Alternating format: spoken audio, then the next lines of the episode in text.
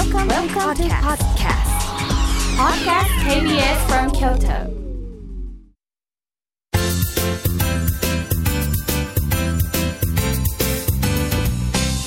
あつこの部屋えーどうもチュートリアル得意の妹のあつこです、えー今日もメールを読ませていただきます、えーこちらは、えーとペンあペンネーム俺の妹もあつこさん、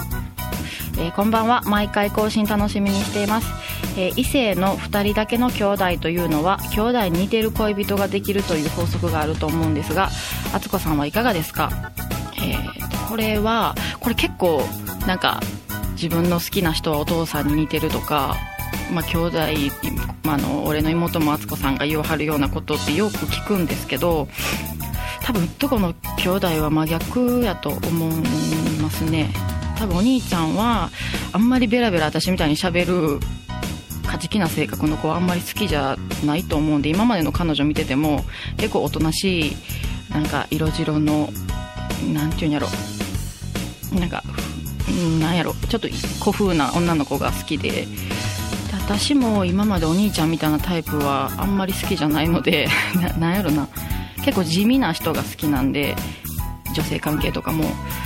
あんまりこれはねうっとこの兄弟には当てはまらないですね。なんか昔お兄ちゃんが大学生の時とかに彼女と電話をしたはってもう彼女にえらいなんか束縛というかお前昨日何時に帰ってきてん？みたいなことを言ったのを聞いたことがあってもうこんな彼氏は絶対嫌やなって思ってたことがあってでそれの何日後かに私があのその当時の彼氏と電話をしてんのをお兄ちゃんが聞いててか私彼氏にバンバン言う方なんで電話切った後にお兄ちゃん絶対あっちゃんみたいな彼女絶対嫌やわって言われたことがあるんで多分これはもう真逆ですね男の兄弟は。はい。